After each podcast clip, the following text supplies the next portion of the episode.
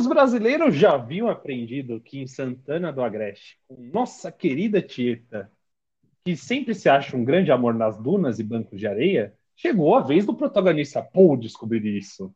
Pois é, meus amigos, se você já gosta dos remixes de Denis DJ, chegou a hora de falarmos do novo remix de Denis Villeneuve, que é o filme Duna. Eu sou o vizinho e esse é mais um episódio do seu podcast favorito, Espectador Mediano. I admire your luck, Mr. Bond. James Bond. Ao infinito e além! Houston, we have a problem. Leave the gun. Take the cannoli. You talking to me? You talking to me? Why so serious? Say hello to my little friend! Precious!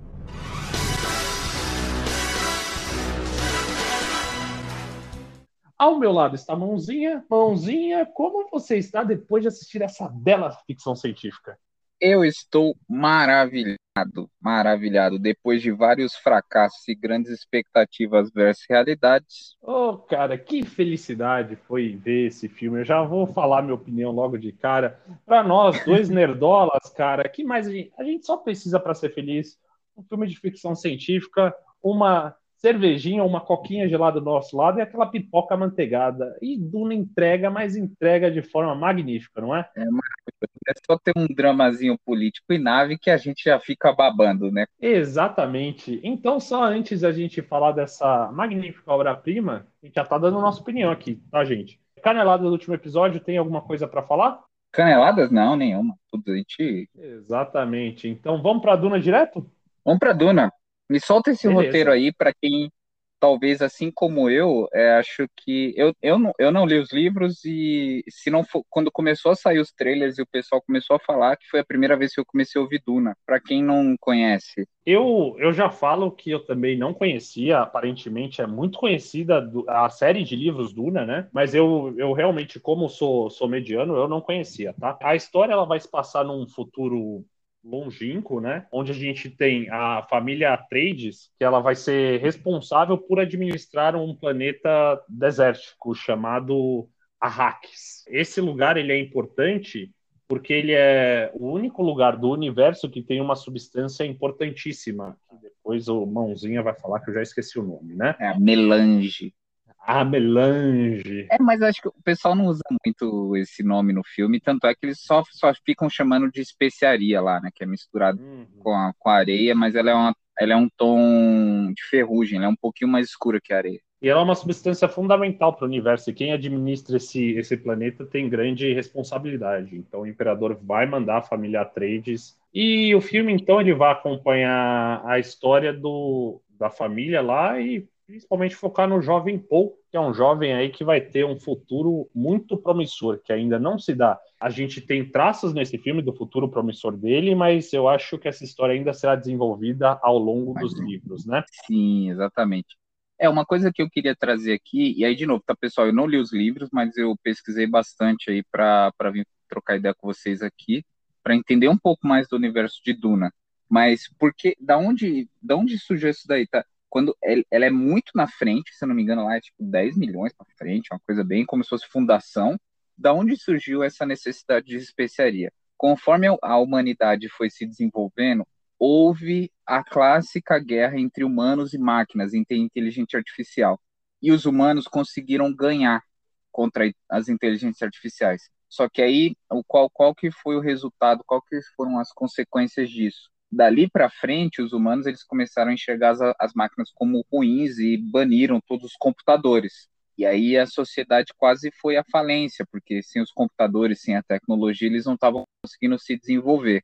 Até que um belo dia eles descobriram a especiaria e começaram a também a fazer uma engenharia genética para criar como se fossem computadores humanos, que aí eles consomem a especiaria, eles conseguem fazer os cálculos planetários ali para acontecer as viagens. Por isso que a especiaria se tornou tão essencial nessa sociedade, tá? Então existem esses computadores humanos, comércio só que para isso eles precisam consumir a especiaria. Então acho legal que tem esse contexto que inclusive não mostra muito no filme, né, essa treta, ele só fala que é necessário e fim, então não conta um pouquinho desse background de, de- dessas guerras, o que aconteceu anteriormente. E aí fica muito, talvez fica, fica claro ali no filme que como se fosse cada planeta ali, é como se fosse um Game of Thrones ali, galáctico, e cada família ali controla um planeta. Exato. É, eu, queria, eu queria só comentar eu só assisti o filme, tá? Então eu vou eu venho totalmente dar minha opinião como um espectador mediano que apenas viu o filme e não conhece mais nada desse universo, mas a princípio essa história me lembrou muito, e aí, mãozinho, eu vou até, até querer que você comente depois se ele veio antes ou depois, mas algumas obras que me lembrou. Game of Thrones, é, por causa dessa questão das famílias. Veio antes de Game of Thrones. sei, essa é, é fácil. E o que mais me lembrou? Star Wars, por causa da questão é, de ser muito no futuro, no espaço, enfim. Até um uhum. pouco a trama me lembrou um pouco de Star Wars. A própria fundação me lembrou também dessa questão do Império Galáctico, né? Sim. É, várias obras muito conhecidas aí, de vasto sucesso, vários elementos dessas obras, Duna me lembrou. E aí eu queria te perguntar, Duna é antes de todas essas histórias ou depois? Ela é atual, então, é antiga? Como que ela é?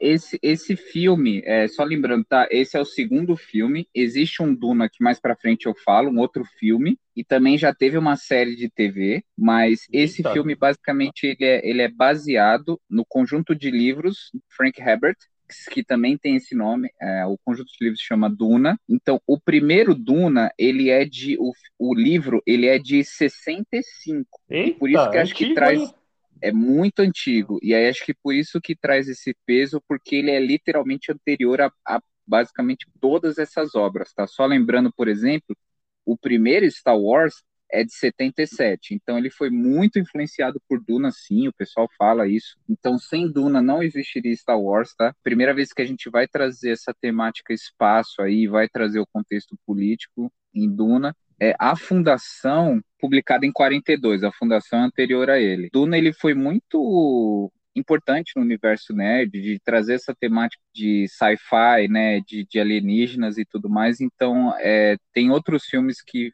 falam claramente que tem uma inspiração muito grande em Duna, que é Alien ou Blade Runner. Ia comentar que eu sou grande fã da, da Fundação, eu li todos os livros da Fundação, e se eu não me engano, ela é realmente o um dos prelúdios, assim, uma das primeiras obras realmente de ficção científica. Não sabia que Duna era tão antigo também, mas com certeza, do jeito que você falou, é base para todas essas obras aí que eu, que eu citei, né? Então, Game of Thrones, Star Wars e esses outros filmes aí que você comentou. Sim. E aqui eu queria trazer o primeiro fun fact, não fun fact, né? Mas eu também fiquei um pouco nessa dúvida, né? Quando a gente estava comentando, começando a falar desse filme. É porque assim, é, o Duna, ele, ele é um livro de é, baseado num, num conjunto de seis livros. O primeiro livro se chama Duna, que é de 65. O segundo livro se chama O Messias de Duna, que é de 69. O terceiro livro se chama Os Filhos de Duna, que é de 76. Ó, tudo isso antes de Star Wars, hein? E vem, depois vem O Império Deus Duna, de 81. Aí depois tem Os Hereges de Duna, de 84. E o último livro é Os Herdeiros de Duna, de 85. Uhum. Então são esses seis livros, mas pelo que eu vi, também tem outras, outros spin-offs, outros livros que expandem o universo de Duna, e também tem muito jogo de RPG de mesa que, que usam muito Duna. Inclusive o Jovem Nerd tem muitas indiretas lá que claramente tem a ver com Duna. Não, é interessante mesmo essa, essas obras, é, conhecer essas obras, que era realmente algo que eu não conhecia. Deixa eu te perguntar, então, esse filme, ele adapta até que parte, assim, dos livros? É, então, a ideia... Livro, é, o primeiro livro todo? Não, não, não pega o primeiro livro todo. E até isso foi uma polêmica quando foi lançado, né? Porque acho que todo mundo, quando foi ver, assim começa o filme, não sei se você lembra, aparece assim, Duna, parte 1. Então, ele, o diretor, especificamente, mais depois a gente fala um pouquinho dele, mas foi um projeto que ele fez já pensando, ele quebrou o primeiro livro, isso ali é a primeira parte, tá? E ele foi muito ousado, porque a parte 2 não não estava fechada com o estúdio, não tinha nada programado. Ele meio que foi um tiro no escuro falando, ó, vai dar certo e alguma hora vai rolar a porra da parte 2. E realmente deu certo. E eu fico muito na expectativa, né? Até por ser, serem seis livros e a gente vai ter esses dois filmes que vão retratar o primeiro livro, é, se tudo continuar correndo bem e todas essas produções, acho que Duna aí vai ter os, tranquilamente aí os seus seis, oito filmes aí, vai ser uma puta franquia se tudo der certo, né? Nossa, vou cruzar meus dedos para que realmente isso aconteça.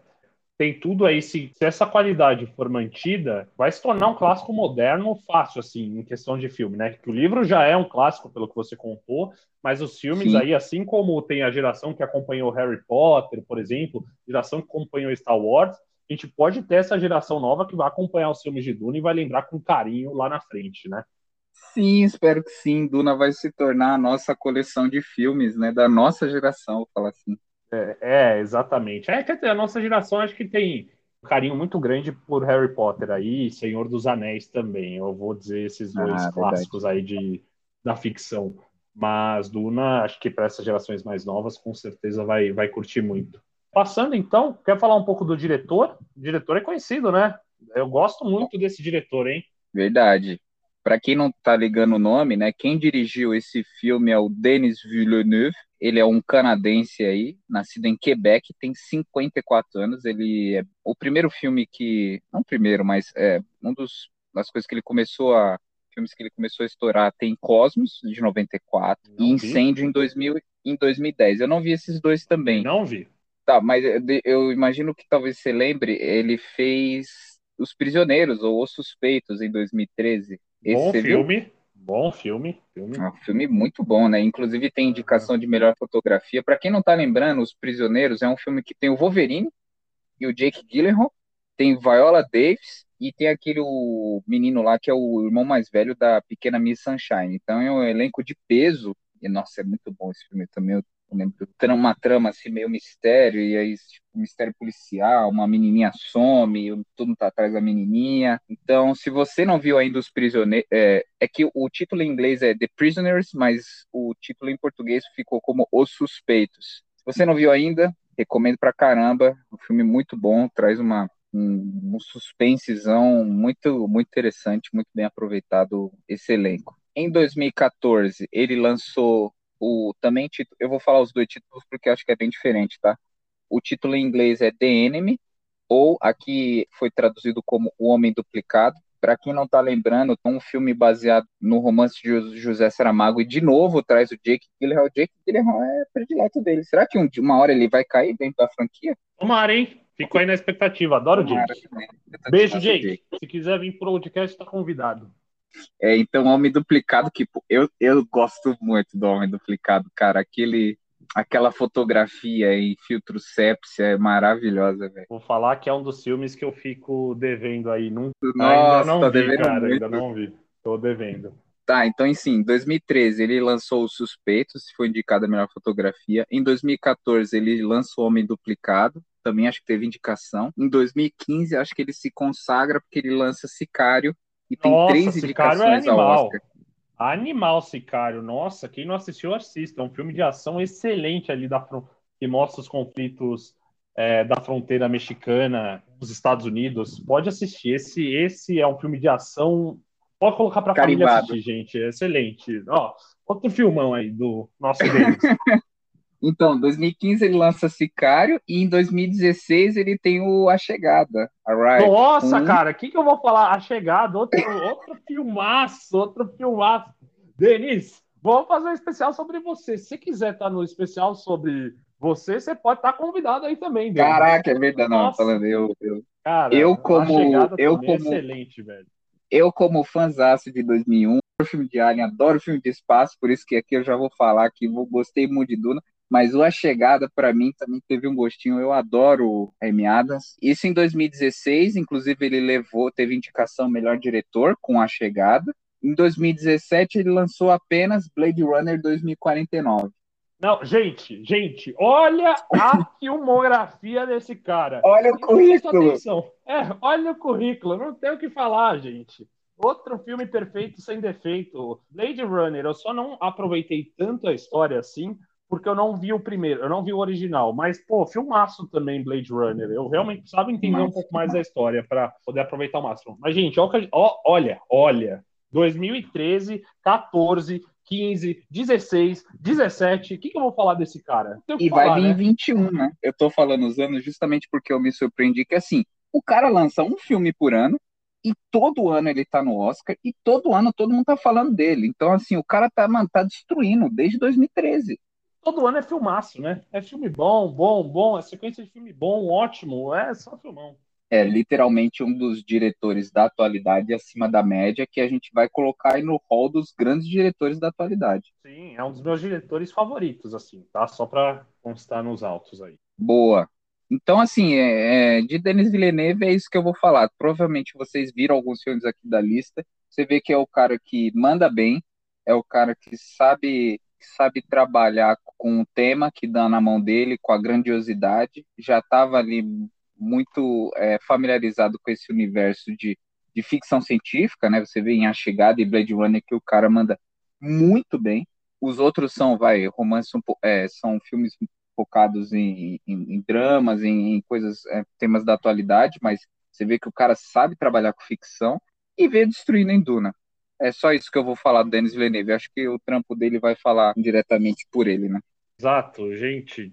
Podem, podem pegar a filmografia e assistir sem erro, assim, são todos filmes muito bons. Inclusive, eu preciso ver O Homem Duplicado, mas fica aí essa, essa recomendação. Falar um Boa. pouco agora do, do casting do filme? Sim, Já sim. puxar Eu os queria- atores?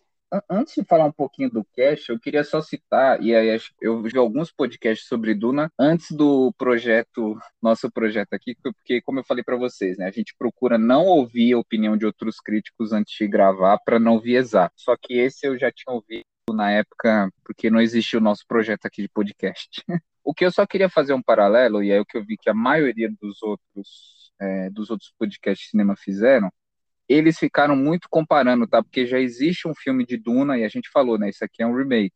É, já existe um filme de Duna de 84, que é do também de um diretor razoavelmente famoso no meio técnico, que é o David Lynch. O David Lynch, só para constar, talvez o espectador mediano assim não, não conheça muito dele, porque ele dirigiu filme, são mais antigos os filmes que ele é bastante década de 70, 80, mas ele é super conhecido aí na, na indústria, né? Não, É, eu não sabia da existência desse filme de 84 dirigido por ele, tá? Então, É, se você tiver curiosidade, se você tiver curiosidade de ver, é um filme que tem na Amazon Prime. Então, se você tem o Prime Video aí, você consegue assistir, tá lá. O David Lynch, cara, pelo que eu tava lendo, assim, ele inclusive tem, ele até tem um estilo, sabia? Tem um pessoal que chama, que lançaram a ideia de, é um filme lynchiliano. É só para vocês se situarem. Só para se situarem, qual que é a pegada do David Lynch? Ele, ele tem um cinema que ele chama de surrealista. Ele sempre exagera muito nos tons. É se você estivesse num sonho, ele usa muitas cores, meio psicodélico. Ele não vai te dizer na cara o que, que ele quer te falar, então ele vai colocar um símbolo lá e você vai ter que ficar pensando. Uns filmes talvez que você talvez conheça dele é O Homem Elefante, que ele ficou famoso. Também tem um filme de terror cult aí que se chama Eraserhead e Blue Velvet. Mas acho que, se eu não me engano, um dos mais famosos assim é A Montanha dos Sonhos, do David Lynch, que é um filme loucura. Não, mas então é isso, assim. Então tem esse filme de 84 do David Lynch, que, obviamente, por ter, ter sido feito em 84, um filme de ficção científica, ele é um filme que tem uma limitação técnica para a época, né? Não dá para a gente analisar assim, mas ele é um filme mais paradão. E aí, mais para frente, eu vou começar a traçar alguns paralelos aí entre Legal. É, falar um pouco do. Agora voltando então para falar um pouco do elenco do filme. Só Uhum. também pesos pesados da indústria, né? Não economizaram, não economizaram nesse no elenco desse filme, né? A gente fala aqui o Timothée Chalamet, que fez Call Me by Your Name, fez Don't Look Up, inclusive. Ele não era tão estourado assim, né? Eu acho que ele estourou mesmo no Call Me by Your Name, quando ele ficou conhecido, que ele é jovem também, né? É, o meninão é, pô, super jovem. É, Eu, eu tenho algumas curiosidades aqui do Timothy. Vai. Queria trazer para você.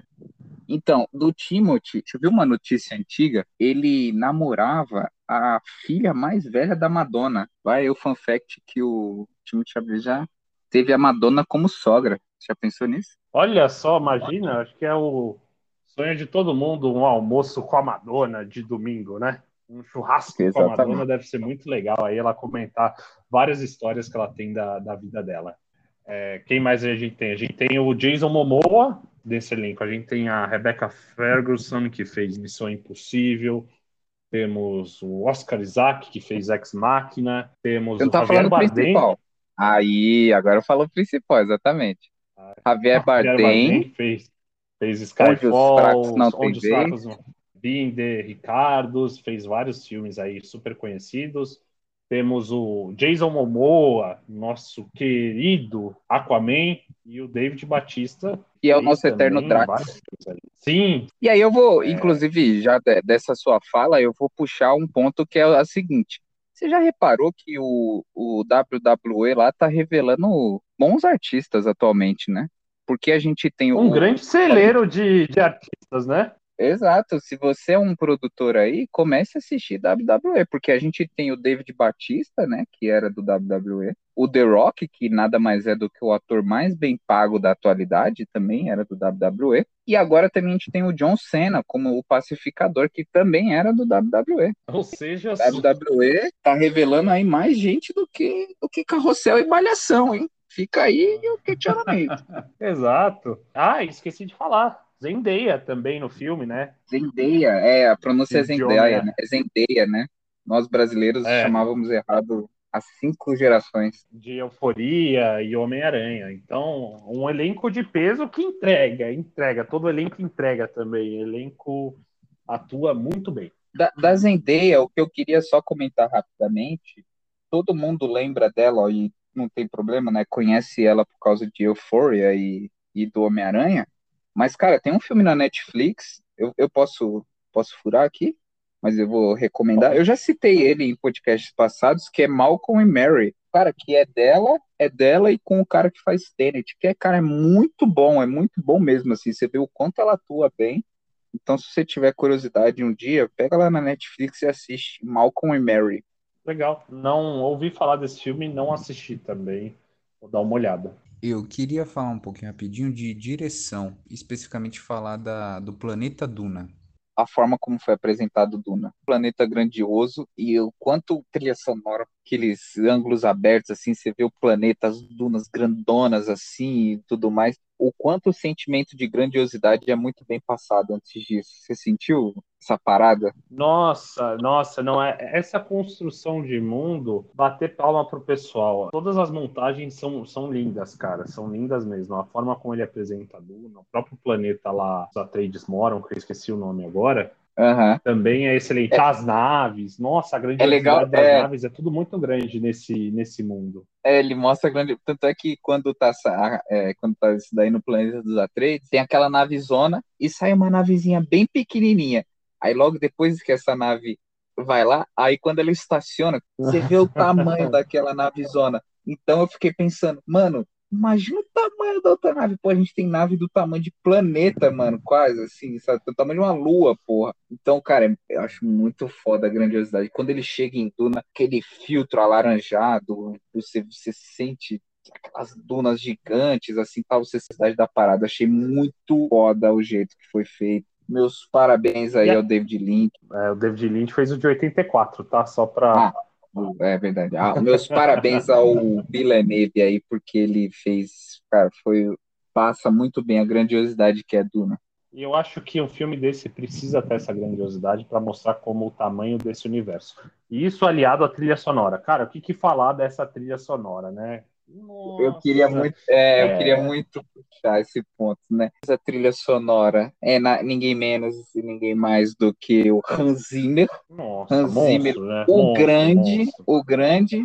Pra quem não tá lembrado, tá? O Hans Zimmer, ele, Pra mim, para mim, Hans Zimmer é o cara que faz trilhas sonoras da atualidade, assim, um dos maiores de todos os tempos. É, para quem não tá Ah, lembrado, cara, só não- falar um pouquinho, foi o cara que fez apenas Rei Leão, Batman, Missão Impossível 1, Interestelar. Então, assim, você tem na memória uma cacetada de música aí do Hans Zimmer. Ele que inventou o pá, sabe? Que tem todo o trailer hoje em dia, pá, que vem Interestelar. Sim. Ele que cunhou. Pô, então ele tem trocentas Ele que fez o. Ele que fez o tan, tan, tan, tan, tan, tan, tan, tan, tan. É dele. Nossa. É dele. Então, então assim, o cara, Cara. destrói. Inclusive, eu queria trazer uma curiosidade: é, a trilha sonora é uma das categorias, depois a gente vai falar que o filme está concorrendo, mas parece que na hora de desenvolver a trilha, a trilha sonora, parece que ele colocou cada povo ali tem uma música. Então, por exemplo, os Harkonnen, que são pô, os caras que batalham pra caralho, né? Que são ferozes, então ele colocou tons graves, pesados e tal. Os Frames, que são teoricamente ali o povo, o povo que vive em Arax e tudo mais, ele colocou tons agudos, então, e aí ele puxou vários instrumentos, ele tentou mixar vários instrumentos para criar, que são tons que a gente não reconhece. Então, assim, o cara fez um trampo excelente, fica muito claro isso na trilha, pô. que você não chegou a citar, eu queria citar Interestelar, Inception, Gladiador, Inception, Dunkirk, Piratas do Caribe, ele fez, eu não lembro qual, Pirata. mas ele fez algum Piratas do Caribe. Cara, esse É verdade. Rush, Ah, é verdade, ele fez pirata. E aí eu, vi- eu vi, inclusive, um fun fact, porque, como vocês pu- puderam perceber, ele sempre trabalhou com o Nolan, né? Que ele fez Interestelar, Inception, tudo mais. E aí ele tinha o convite do Nolan para participar do último filme de Tenet, só que ele se negou para participar do projeto de Duna. Então ele largou aí o, o Nolan para fazer com o Villeneuve esse filme de Duna, e é uma ótima escolha, porque Tenet ninguém gostou. E ele é com certeza, então, um dos meus compositores favoritos. Toda hora eu me pego no Spotify ouvindo alguma trilha dele, principalmente Interstellar, que é a e Duna, assim. que são minhas prediletas. É. assim. Exato. Pearl Harbor também foi ele que fez, ou seja, cara, não tenho o que falar desse cara, é. Nossa senhora. Assim como Denis Villeneuve e Hans Zimmer aí, não tem o que falar desse cara. Esse cara é um Aí.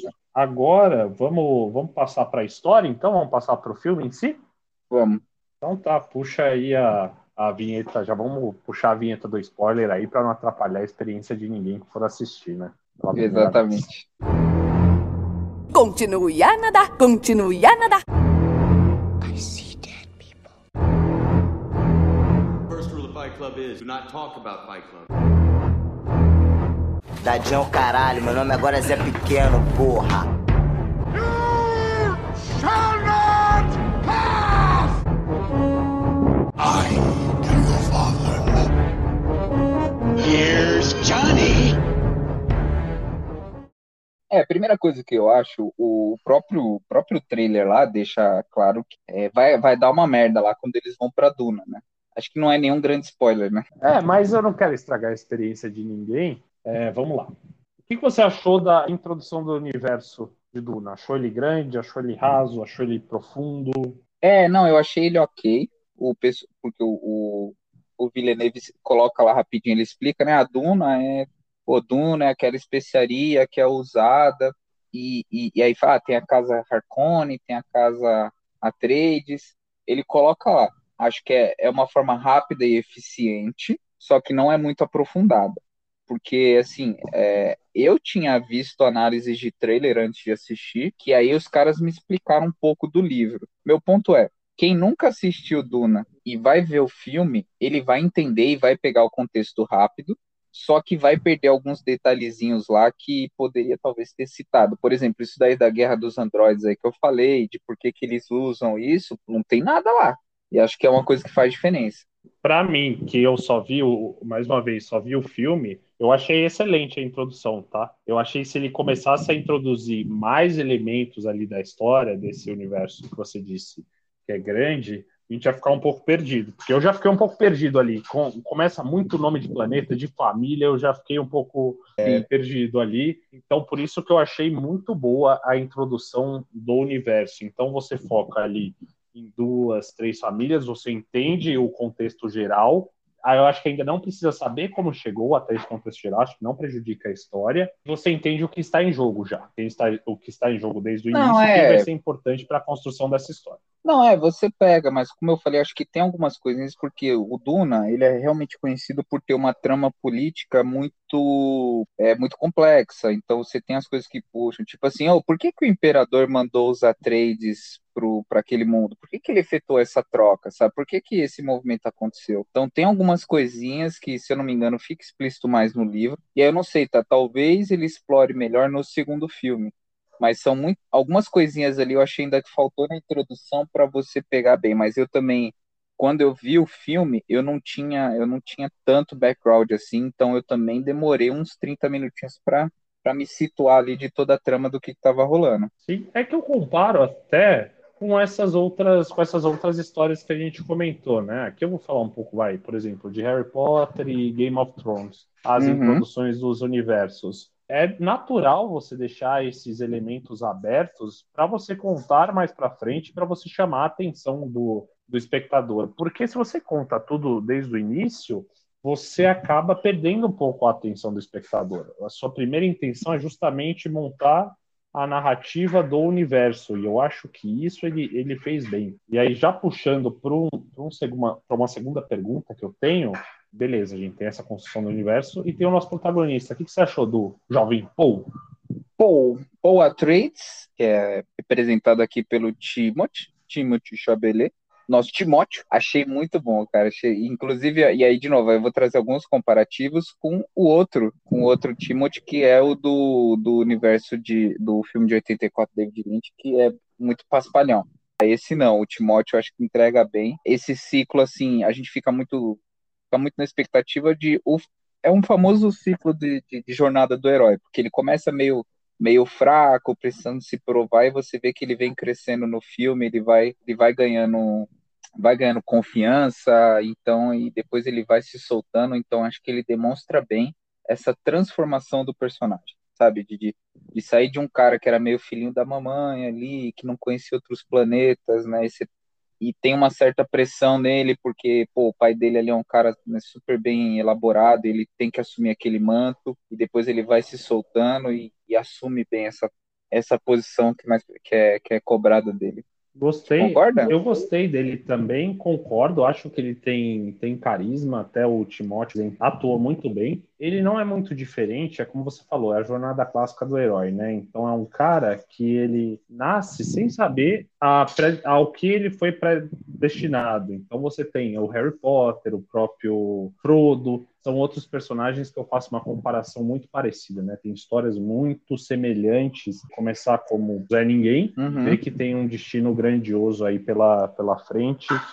Mas o filme ele já mostra alguns elementos ali que eu até fiquei um pouco meio perdido é, dos poderes que ele tem, né? Que ele vai realmente ser é, não... o Messias, né? Eu fiquei até um pouco perdido dessa questão. O que, que é essa voz que tanto falam? Que poder que é esse? Eu não entendi muito bem, tá? Tem um pouquinho, acho, na introdução, né? Mas qual que é a pegada, né? E, e acho que talvez não fica claro, mas, por exemplo, a galera ali do que mora em Duna, são os Fremen, tem lá a profecia deles, tá? Que mais pra frente fala mas essa profecia específica é das Bene Gessenes. A Bene Gessenes é aquele é um grupo, né, que a mãe dele participa, então meio que elas têm uma mente avançada, então elas têm muito isso na cultura delas, é controle da mente, pô, a mente sobre o corpo, então, e aí elas têm um pouco de quando elas consomem a especiaria, elas meio que fica meio ciente, elas conseguem ver o futuro, então tem essa pegada.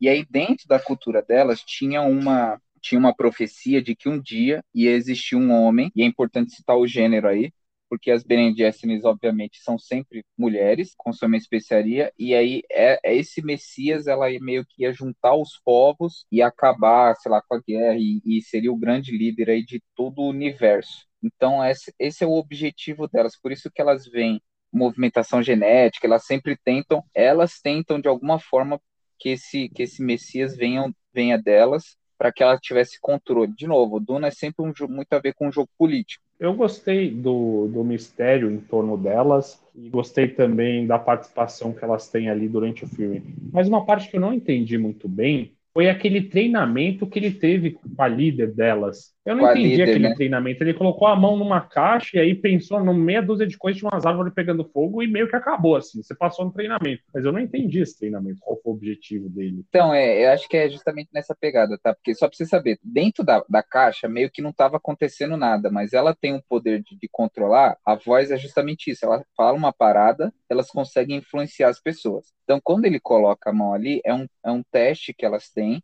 porque ela fala: se você quer ser o Messias, é que o filme fica muito claro que é ele, né? Mas ainda assim, Sim. no livro, pelo que eu entendi, ainda tem um tom de ah, vamos ver e tal. tá? Só porque acho que até no, no, no filme explica, normalmente você não ensina esse a voz, né, usar a voz que eles falam para os homens.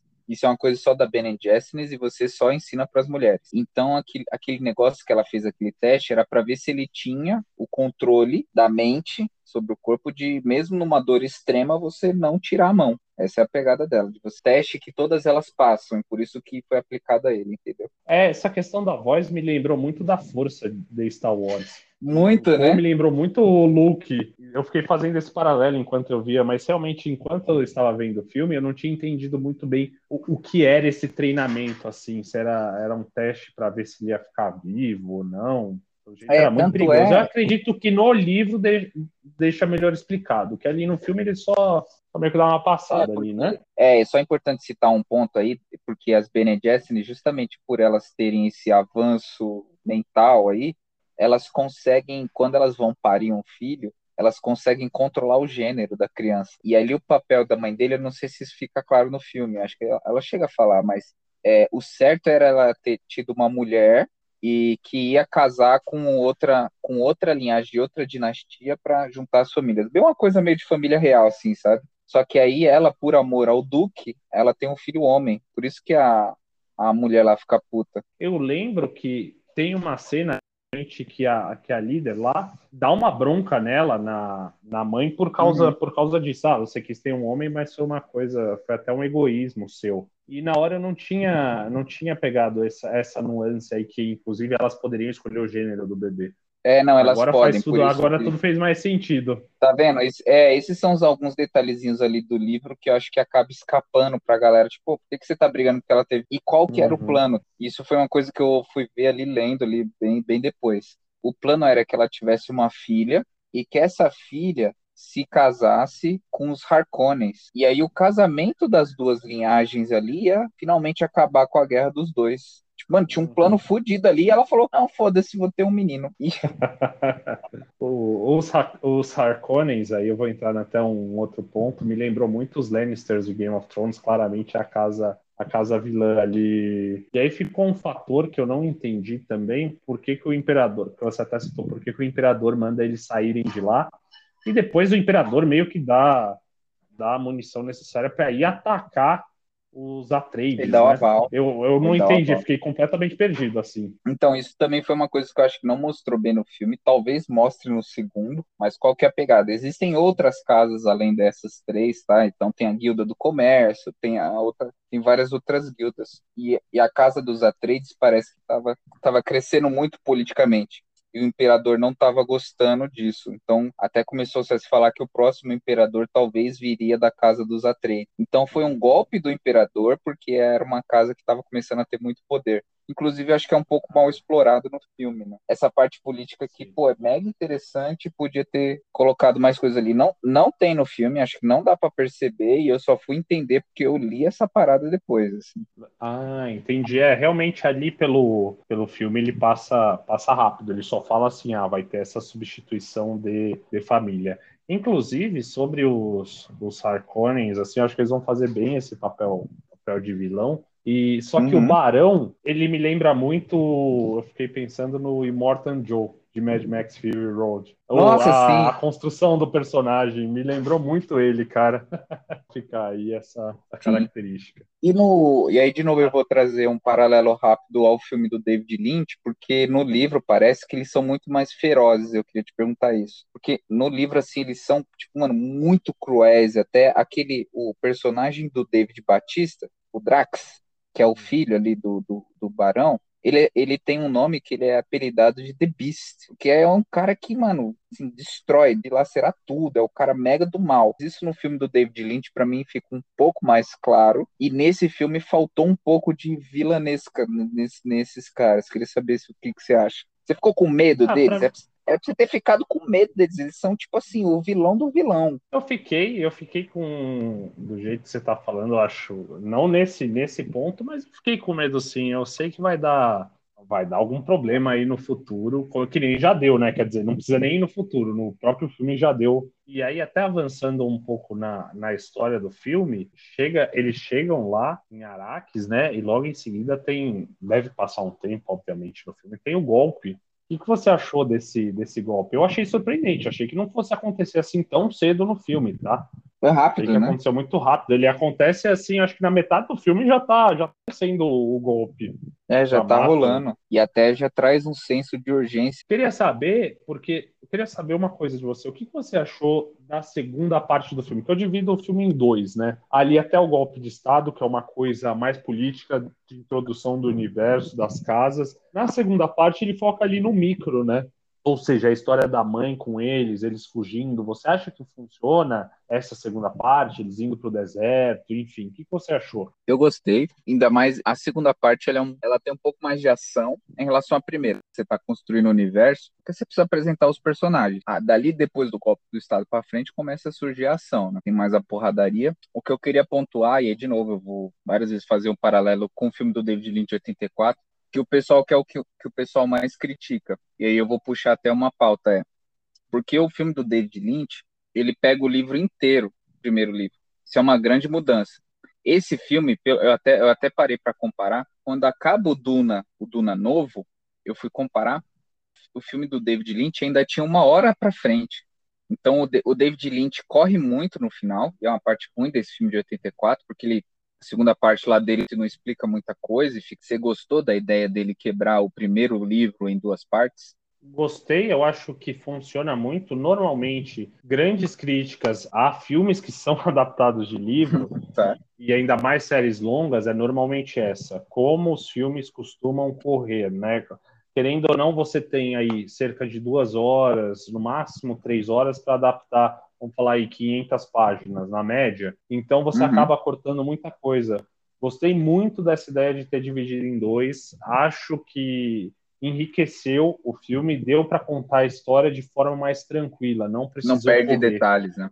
Exato. Talvez uma outra coisa é que eu não tenho o livro para comparar, mas olhando exclusivamente o filme, achei que funciona, achei que funciona legal. É, a narrativa não precisou ficar corrida, né?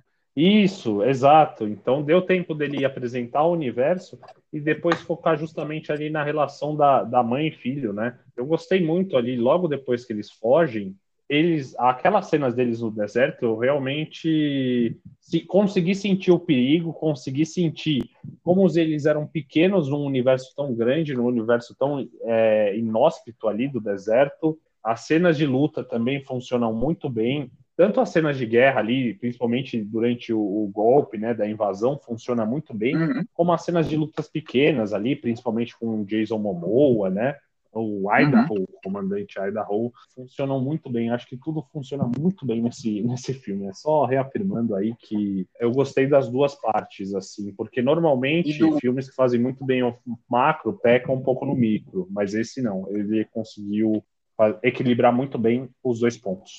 Uhum. Dessas cenas de luta, eu queria te perguntar, porque foi um choque para mim. É, qual que é a pegada, né? Acho que, acho que fica claro. Essa parte é bem explicadinha. Eles inventam, né, aquele negócio que é um escudo corporal. E como que o escudo Uhum. funciona? Qualquer objeto que venha muito rápido, o escudo retrai. Ele quebra. Ele, ele- isso torna qualquer arma obsoleta, né? Aquelas armas de, de dar tiro. Por isso que eles meio que regridem a ideia de briga de faca, né? Eu achei muito massa, o efeito tá muito bom. Eu só queria trazer que é, mano, é muito engraçado a forma como essas cenas são gravadas em 84, cara. É muito ruim, Ah, é? mano, é muito ruim assim. Eles botam um efeito como se fosse uns quadradão, os bonecos ficam parecendo o boneco do, do, do Minecraft, mano. Tecnologia pra criar a parada, né? Então eles criam um escudo quadradão assim em volta, então fica parecendo um bonequinho do Minecraft assim, então eu achei muito massa. Aproveitando esse, esse ponto, eu queria que você comparasse um pouco, até para eu ter uma noção, os efeitos especiais de Duna contra os efeitos especiais dos primeiros Star Wars. Quem que faz melhor? Só para eu ter uma ideia. Star Wars. Star Wars faz muito melhor. Ah, é? Ah, muito, tá. muito, muito melhor. Os efeitos são, são bem ruinzinhos, assim. Tentei fazer um recorte histórico, porque, de novo, é um filme de 84, né? Mas o- os efeitos são bem ruins, assim. O primeiro Star Wars é de 77, então é mais antigo, e você vê que os caras conseguiam entregar uma tecnologia melhor em efeitos. Só lembrando, tá? O filme, meu filme predileto da vida, 2001, ele retrata sempre essa ótica espacial e já na época ele, ele entregava efeitos visuais melhores Então isso acho que atrapalha um pouco a experiência quando você vê o de 84. Ah, entendi. Então vai ser, com certeza, acho que quem assistiu 84 hoje em dia é, vai se arrepender um pouco da experiência uhum. que terá, né? Então, até por eu isso eu já vou ficar só com Vou esperar a adaptação do próximo filme para ter o primeiro. Fica, fica só com essa. Queria te perguntar, você estava começando a falar dos personagens, o que, que você achou do Duke, do pai dele, o Duke Lito, que é o ah, eu... Isaac, Isaac alguma coisa, né? Eu acho que é Oscar, Oscar Isaac, Isaac. o nome dele. Isso. eu gostei, eu gostei do pai dele, acho que ele, é, na verdade, ele faz um papel clássico aí que de rei, vamos dizer assim, de imperador, então um cara que tem Sim. princípios éticos inabaláveis, bonzinho, que é o melhor. Até naquela cena, sim, até naquela cena lá que tá o que chega o primeiro verme, né? Ele faz questão de ir lá resgatar todo mundo e não deixar o pessoal lá. Então ele faz, faz bem esse esse papel. E aí eu acho que vai uma das poucas críticas que eu tenho que eu tenho ao filme, tá? Eu, eu achei que os personagens, no geral, são muito maniqueístas, no sentido. É, é muito arquétipo, ou seja, ou o cara é do bem, tá com os princípios e a ética 100% alinhado aos princípios do bem, e os personagens do mal. É muito, muito tem uma mal. dicotomia muito clara, assim, não é uma linha tênue entre bem e mal, pelo menos nesse primeiro filme. Então todo mundo ali dos Atreides é, vai, até é, com exceção do médico ali, até o médico, na verdade, você entende a motivação dele, todo mundo é muito bom e perfeito. Pai, a mãe, o Jason Momoa, a diretoria ali, também é todo mundo, tipo, impecável. Não tem uhum. nenhum defeito para você colocar nesse pessoal. Enquanto os vilões são os vilões são os vilões, são do mal. Bom ponto. É, eu acho que essa é uma das únicas críticas assim que eu tenho uh, ao filme, tá? Eu vou só passar um pano que como isso vem de uma obra de, de um livro de 65, isso era normal. A gente não tinha tantas obras que puxavam para você criar um universo com personagens tão profundos, tão bem aprofundados. Vou passar esse pano, mas concordo contigo, tá? Acho que falta um pouco uma zona cinzenta aí para alguns personagens, né? Mas o que eu queria te perguntar é, você reparou que o Oscar Isaac é a cara do Rodrigo Lombardi brasileiro? Nossa, não fiz essa. Agora pensando, realmente parece numa versão. Quando forem adaptar para uma versão brasileira, dá para colocar assim o Rodrigo Meu, Lombardi, cara que. dá para meter o Rodrigo Lombardi. Eu queria só esse ponto que eu sempre achei os dois sempre muito parecidos e eu queria desabafar é. isso com alguém. Inclusive o Rodrigo Lombardi, pelo que me falaram, pessoal, não sei se você viu, mas a Globo está lançando o um musical de Sweeney Todd, que eu citei. E ah, ele, ah, é? o Rodrigo Lombardi, vai fazer o do Johnny Depp, papel principal. Opa! Agora não tenho como desver essa, essa imagem associar um, uma pessoa a outra, cara. Muito obrigado, viu? E, aí, só terminando é. para fechar elenco, que falar duas coisas que todo mundo citou muito. A Zendaya foi um grande clickbait, tanto é que eu acho que fizeram um cálculo que ela tem sete minutos de tela, ela fica aparecendo no, no trailer o tempo inteiro e ela apareceu. E também outro personagem achei muito mal aproveitado foi o Javier Bardem, mas eu acho que esses dois no segundo filme eles aparecem muito mais ali na segunda parte. Você olha o cartaz do, do filme Duna, né? Você tem o, o Timóteo, o Paul em destaque, e logo em seguida vem o pai e a Zendaya. Então, o que você acha? Que realmente ela vai ter uma participação gigante no filme, mas ela aparece mais nos sonhos ali do Timothy do que propriamente no filme. Então, realmente, eu concordo com você, é um, é um grande clickbait, assim. E o, e o Javier, ele, eu achei realmente ele bem mal aproveitado nesse primeiro filme. Ele só tem uma cena ali que é ele discutindo com. Tem duas, né? Ele ali discutindo com, com o Oscar no, no início e depois lá no final. Achei que poderia ter sido mais bem aproveitado mais uma vez, né? É um filme com o Javier Bardem atuando pode, pode assistir. Sempre é bom aproveitar. Na certa. Mas concordo com você, concordo na sua análise, sim. Então, realmente, pô, a Zendaya tem mais destaque no cartaz do que o próprio Jason Momoa, que aparece muito mais no filme. Exato. Do que a mãe. Ela tá maior do que a mãe no filme. A mãe tem muito mais tempo de, é, de cena, de tela ali. Então, mas com certeza a gente já vê ali que eles vão ser o par romântico, né? Próximos uhum. filmes. Uhum elas vão aparecer muito mais, é, pelo menos a Zendaya, né? Mas aí eu queria, queria passar um pouco você gostou das cenas de luta do filme? Cara, eu gostei muito, tá? Outro, outro aspecto que eu achei muito bem, bem feitas as cenas de luta. Tanto eu vou dar dois destaques ali, que é o Jason Momoa lutando contra os soldados ali, Eu achei uma montagem muito boa. E no final do filme, o Paul lutando com o. o Fremen. É, é exato, com o Fremen no, no final do filme. Não são batalhas genéricas, assim. O meu ponto é esse. São batalhas que têm uma duração, você consegue ver a ação acontecendo, tá? Sim, acho que aí o que você está falando é um ponto que eu gosto bastante, que é o seguinte: antigamente, acho que até tem um vídeo, putz, eu tentar lembrar, mas acho que quando você filma lutas de ação, muitos filmes têm isso. Às vezes você coloca uma câmera tremida, que aí ela meio que dá um zoom no personagem, o personagem gira a câmera gira também, e aí ela aí troca de ângulo, eles estão de costas se empurrando, aí tá, ela tá no chão. Então é uma câmera que tá ali dentro da cena de luta, só que ela, por ser uma câmera que fica se movimentando, ela não, ela não mostra a ação acontecendo. Pelo, e aí, por que que o pessoal fazia isso? Preguiça. Não preguiça, mas era porque as cenas de mente eram mais eram ruins. Eram ruins porque, pô, você botava ali, aí você tentava disfarçar que era um dublê, né? Você usava um ângulo de costas, um ângulo de, de lado. Isso vem mudando, e pelo que eu vi, o pessoal normalmente agora, cada vez mais, usa sempre, é, tenta convocar muitos consultores de luta, e isso fica muito claro, por exemplo, no filme do John Wick. Se você reparar, a maioria das cenas de luta do John Wick são ângulos abertos que você vê a trocação de porrada franca ali, você não tem uma enganação de câmera. Então, cada vez mais nos filmes você, você vai ver esse tipo de cena que é sempre muito bem elaborado. Você tem uma coreografia de luta pensada. E a gente adora e é sempre muito bem feito. E nesse filme, de novo, também está bem feito. E aí, de novo, também, né? Justamente por essa questão do escudo aí, volta essa ideia da briga de faca que é muito legal. Sim, com certeza. É sempre, é sempre bom ver essas briguinhas de faca, é muito melhor do que só tiroteio.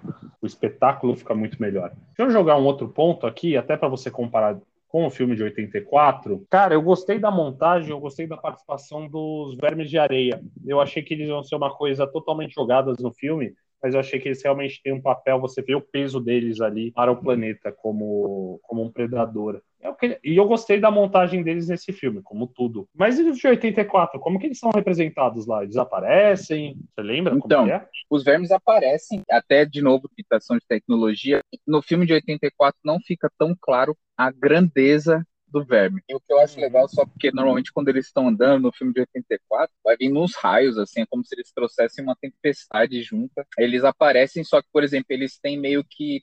Ele tem uma boca que fecha, esses não, né? Como se ele tivesse três dentinhos assim fechando, mas eles aparecem um pouco, mas até como eles não tinham o digital para fazer isso 100%, eu imagino que naquela época fizeram via com stop motion, então eu, na, não dá a ideia de grande grandiosidade que esse filme trata, assim, não, não tem aquela cena, aquela cena que está falando, na segunda parte que o verme fica na frente do Timothy, né? Sim, Timothy. nossa, Ali cara, você vê o tamanho do bicho, né?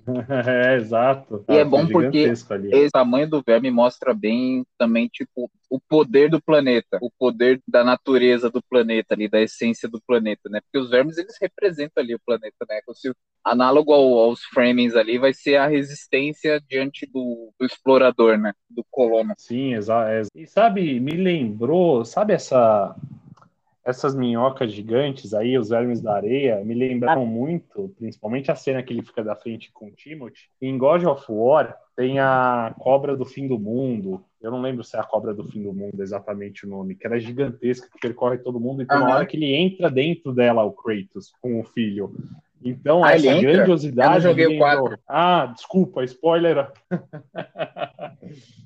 ele me lembra muito essa essa cena, a grandiosidade que ela traz. E eu gostei muito desse. Que você vê que é um negócio perigoso, assim, não é um negócio que é só falado ao longo do filme, não é usado. Assim. Não, é foda, é foda. Mais algum elemento você tem para falar do filme? Ah, eu acho que eu acho que não. Eu queria perguntar, eu acho que talvez muita gente tenha ficado com essa impressão. Você achou que ele é um filme lento? Eu achei que eu não achei ele um filme lento, eu achei ele um filme com um ritmo bom. Na segunda parte ele se torna um filme um pouco mais lento, né? Eu, eu achei ali principalmente na cena questão do deserto, até eles se acharem, mas não achei longe, achei muito bom essa, essa um pouco um, um pé no freio que ele coloca, né? É porque na primeira parte também ela não é, não é que ela seja rápida, não é que ela seja dinâmica, é que tá apresentando o universo, então é muita coisa nova ali acontecendo, é uma coisa atrás da outra, é uma introdução atrás da outra. Mas não, não achei lento, achei bom o ritmo do filme, achei um tempo bom de filme, acho que se eu não me engano são duas horas e meia, duas horas e quarenta, que pra mim passaram super rápidas, tá?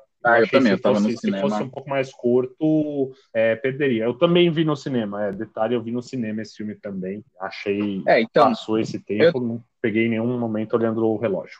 Não, eu também não, ainda mais assim, é só porque eu vi que talvez uma galera reclamou e assim, se, se você achou esse lento, não vá ver o do David Leitch de 84, tá? Porque é mais lento ainda, ele é mais arrastado, então fica aí o meu conselho. O que eu queria te perguntar, e aí muita gente fala, eu também vi uma, uma galera criticando um pouco, falou que assim, o cliffhanger para a segunda parte é um pouco fraco, no sentido de que, né, Normalmente, quando você quebra um filme em duas partes, você coloca um final bem emocionante, num ponto alto ali do filme, você bota um final pra cima, e aí você pum, corta do nada, assim, aí você, "Putz, e agora o que, que vai acontecer? Você fica ansioso pra segunda parte. Queria perguntar se funcionou pra você. Eu vi bastante gente reclamando que não, o filme ele não tem esse final impactante a ponto de puxar para uma segunda parte. É, eu só não entendi. Você disse para puxar da primeira para a segunda parte do filme ou do- de um filme para o outro, assim, para o próximo de. É, de um filme pro outro. 2023? Ah, tá, tá, tá. Achei que era de uma parte para outra. Não, o cliffhanger ali não foi, não foi muito,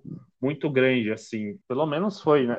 Se tivesse sido um cliffhanger muito grande, eu ia até ficar meio bravo, porque ia querer ficar muito sabendo. Mas eu, eu acho que todo mundo que viu esse filme vai ficar com vontade, vai assistir o segundo. Não precisa ter nenhum cliffhanger assim para chamar a pessoa para o outro. A própria história que foi Uhum. construída ali e aquela própria conclusão de não ter sido conclusivo por terminar na metade do primeiro do primeiro livro já é um cliffhanger suficiente para o pessoal assistir o próximo. O filme não precisa usar esse recurso. O que você achou? Não, eu tam- é que assim, né? Não tem um grande evento ali que vai dividir águas ali do primeiro filme pro segundo, né? Porque ele meio que Uhum. já tava querendo falar com os frames, ele já tava indo lá trocar ideia. Então não tem um, um- uma pedra ali para você, não, pra, a partir desse ponto aqui faz sentido você dividir pro segundo. Não, foi algo só que realmente encaixou ali meio que com o roteiro. Mas assim, eu fiquei Exato. com gosto. Ficou claro, ficou claro que tinha um gostinho de quero mais ali, que vai acontecer ainda. Tem muita coisa para contar ali, mas,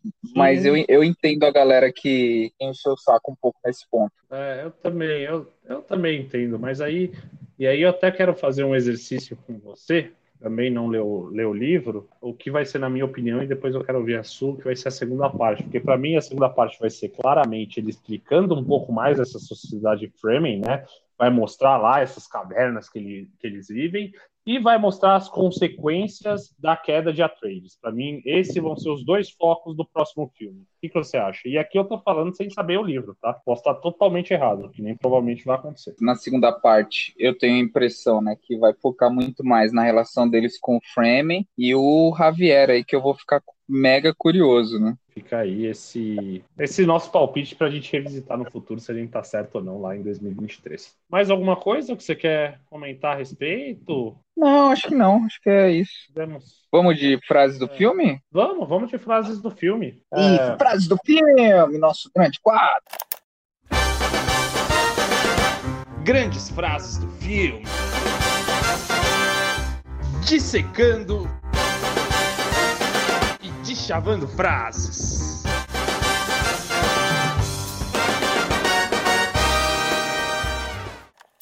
Qual a frase que você trouxe aqui- hoje? Eu vou começar aqui falando de uma frase que foi, se eu não me engano, ela foi utilizada mais de uma vez. É uma frase da mãe. Ah, mano, mentira, É, que a gente mas escolheu ela- a mesma frase de novo, mano. Ah, não. Sério que você escolheu essa também? Ah, Pô, cara, não é possível, gente. E 40 de filme. Ah, gente, a gente é. Ó, só pra você perceber que talvez a gente deva começar a anunciar, com- falar nos bastidores aqui, porque eu acho que eu escolhi a mesma frase. Ah, mano, acredito. Tá, fala aí, fala aí. Nem tudo, nem tudo precisa. Ai, calma aí que eu peguei do filme errado.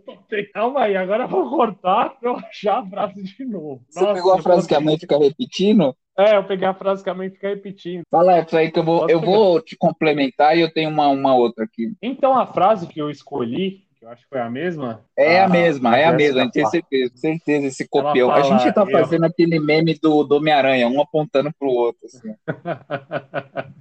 Ela fala em alguns momentos é, que é, eu não devo ter medo. O medo é um assassino de mentes, né? Um mind killer que ela fala. O medo é uma pequena morte que traz a obliteração. Isso é uma livre tra- tradução aí. Ela utiliza em alguns momentos do filme, quando a- o Paul tá passando pelo teste, ela fica repetindo ali para ela mesma como se fosse um mantra, né? Para ela passar por esses momentos. Sim. Foi a mesma frase que E você escolheu? Foi, mas eu acho, eu acho legal também, faz sentido, porque ela fica até meio marcante que ela aparece várias vezes e mostra a cultura da Ben Gesserit, né? Eu tenho a frase toda aqui, como você recitou na- nas coxas, eu vou, vou recitar inteira, inclusive que eu peguei do livro, porque no, no filme ela não, não fala tudo. A frase é a segunda, é a seguinte: Eu não devo temer, o medo é o assassino da mente. Medo é a pequena morte que traz obliteração total. Enfrentarei o meu medo, vou, vou permitir que passe por mim e por mim e quando passar, quando tiver passado, voltarei o olho interno para ver seu caminho. Onde o medo foi, não haverá não haverá nada, só eu ficarei. Foi exatamente isso que eu falei, tá? Você falou que, uma, que eu falei. foi ruim, foi exatamente, isso que todo mundo entendeu, entendeu? É, então acho que traz bem essa ideia das Ben Gesserits, que ela é, é exatamente isso. Controle da mente acima de tudo. É literalmente acho que é a essência do clã delas é sobre isso. Tanto é que usarem controle mental, né? Já que o, o vizinho me roubou essa daí, eu vou que vou trazer uma outra frase rápida. Eu não, não vou lembrar exatos, tá? Porque não tinha não, não tô com o roteiro pronto, mas tem uma tem uma parte do filme que é, eles estão lá em Duna, né? E aí lá é tudo muito seco. E aí, obviamente, água é um dom ali mais natural, mais, mais precioso. E tem cinco palmeiras que são sagradas ali pro povo Fremen, que o cara vai lá regar todo dia. E o povo fica ali se questionando, né? De novo, "Ah, por que, que você vai desperdiçar tanta água? Se poderia alimentar, né? Se poderia hidratar cinco famílias aí por dia com aquela água. E aí o cara que é framing, o cara que é framing, ele vai lá falar, não, é, essas, essas daqui, elas são, elas são árvores é, sagradas pra gente. E aí ele fala, isso aqui não é desperdiçar a água, né? Porque as árvores são, têm um significado tão sagrado, tão profundo pro povo framing, que literalmente nenhum framing, mesmo aqueles que estão morrendo de sede, não, nunca vão questionar o, a- quando as árvores são regadas ali, porque para eles é, é um símbolo de esperança muito forte. Então achei, achei muito massa. Sim, é, é interessante esse- realmente essa frase que traz esse aspecto aí, não vou Do falar povo nem Fremen, né? mas de sagrado do, do povo Fremen, explora, explora um pouco mais a cultura do, do filme. Exato. Só um ponto que eu queria falar a respeito dessa. Por, que, que a gente escolheu a mesma frase, né? Assim como tem várias frases marcantes do cinema e de vários outros filmes, que nem é a nossa vinheta, essa frase aí talvez seja lembrada por, por um grande, por futuras gerações realmente esse filme se tornar um clássico, tá? Eu até acho que a gente Exato. escolheu a mesma frase. E acho que ela, inclusive, deve ser repetida aí mais pra frente nos outros filmes, né? Ah, sim. Então, eu vou puxar aqui os comentários finais, né? Vou perguntar aqui nosso quadro Dirige ou capota pro vizinho. Ah, Dirige.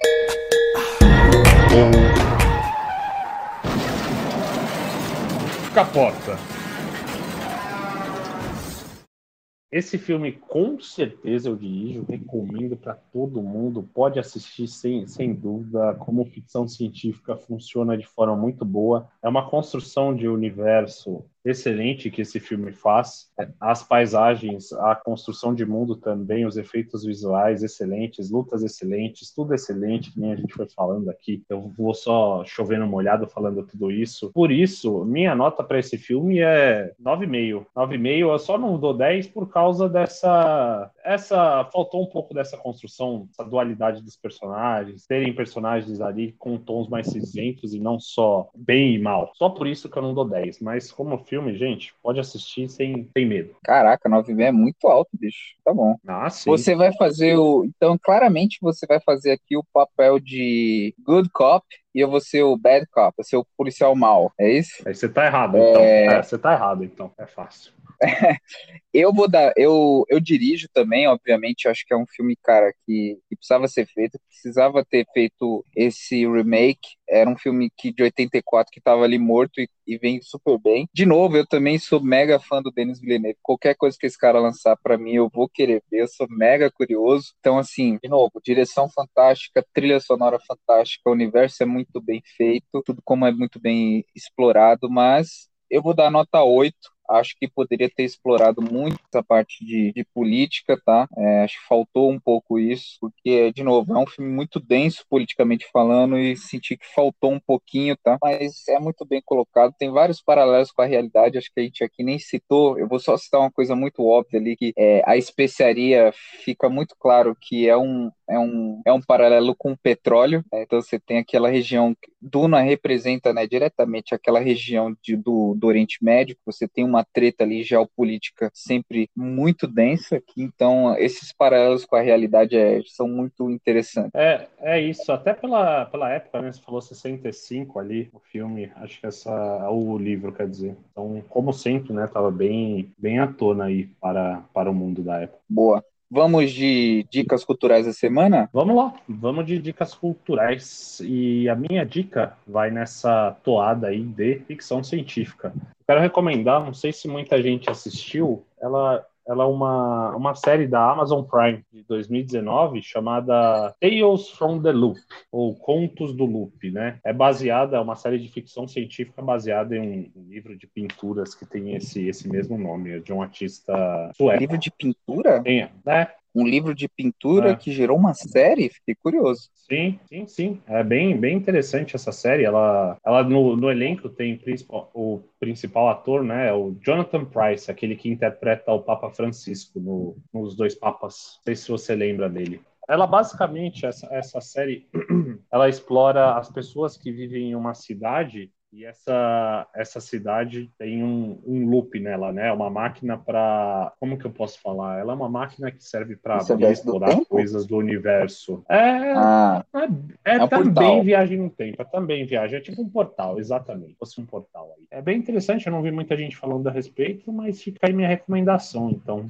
Tales from the Loop na Amazon Prime mais próximo. Massa, massa. E, e a minha indicação e a minha indicação da semana, eu nas minhas pesquisadas eu descobri que o filme do David Lynch não foi o primeiro projeto para se reviver Duna. Parece que na década de 70 teve um carinha que tinha um projeto para ter feito Duna, que era o, o Jodorowsky era um russo, Jodorowsky, isso, Jodorowsky. Só que assim, qual que foi o interessante? O projeto ficou tão grande, tão grande, tão grande que nunca foi para frente. Esse foi o primeiro cara a conversar com o autor de Duna, ele conversou com Frank Herbert e criou todo um projeto gigantesco e o filme nunca foi para frente. Ele ficou mais ou menos 11 anos aí tentando lançar e não rolou. Mas existe um documentário sobre esse filme, tá? De tão interessante que é. Então, tem na Amazon Prime, se você quiser ver, é muito legal. Eu, eu vou contar aqui só alguns fatos interessantes aqui para ver se eu capto a atenção de vocês, que eu achei mega, mega legal. É, o Jodorowsky, ele, ele é um artista, é literalmente isso, artista, tá? Porque ele tem uns filmes, assim, mega psicodélicos, LSD e tal, e então o projeto dele de Duna era uma, fazer uma parada bem espalhafatosa,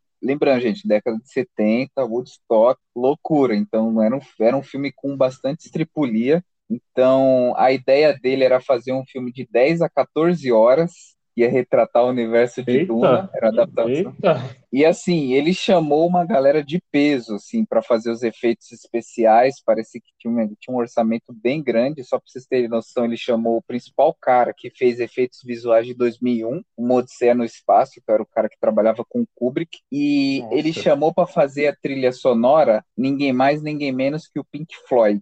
Ô, louco, caramba! Não, realmente eu nunca tinha ouvido falar disso. Isso, e assim, e só para vocês terem noção, quem ia fazer o elenco era o Orson Welles foi o cara Nossa, que. Ô, louco. Então, se vocês não estão lembrando, foi o cara que escreveu 1974, Admirável Mundo Novo e tudo mais. É isso, né? Orson Welles? É ele, né?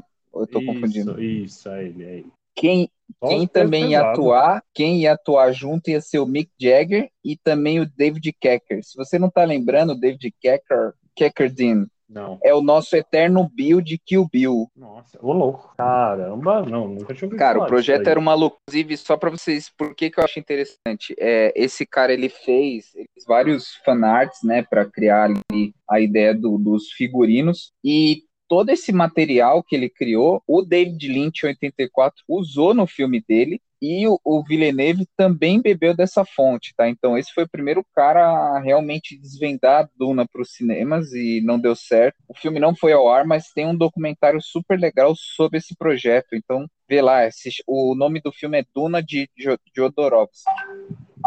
Nossa, bem, bem interessante. Vou, fiquei curioso, realmente, com um projeto desse tamanho. Pena que não rolou, hein? Pena que não rolou, exatamente. Ia ser o filme do século aí. É. Bom, Bom, eu então é isso. é. É só isso, né? Só depois dessa nossa grande tagarelada aqui sobre o filme. E agradecer aí vocês. E aí, semana que vem, por favor, volte, porque a gente deu algumas caneladas. Ou não, descubra aí no próximo episódio. é, Ah, pessoal, Uma coisa, uma coisa, você sempre me pergunta, o vizinho, queria, aí eu quero te fazer essa pergunta. Lembrando aqui, Duna, ele é o filme que está indicado em apenas só 10 categorias do Oscar. É o filme que Eita. está sendo mais indi- é o segundo filme mais indicado desse ano, ele só está perdendo para Ataque dos Cães, né, que está em 12 categorias. E aí eu queria te perguntar, ele tá para melhor filme, melhor roteiro adaptado, fotografia, trilha sonora original, edição, design de produção, figurino, maquiagem e cabelo e efeitos visuais. Aí eu vou te perguntar, o que que ele leva?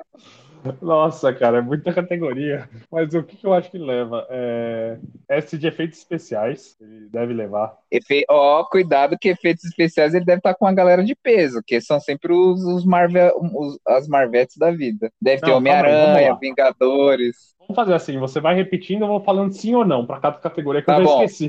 Tá bom, que é muito filme, mano. É, é- é de É, novo, ele é o segundo filme mais indicado, né? Dez categorias vamos é coisa pra caramba. Melhor filme? Aham. Não, Não. Roteiro adaptado, lembrando que também não. tá. Fotografia, É, talvez, talvez, tem chance. talvez. Trilha sonora original, Hans Zimmer. Sim, sim, Hans Zimmer leva. sim. Edição, Edição.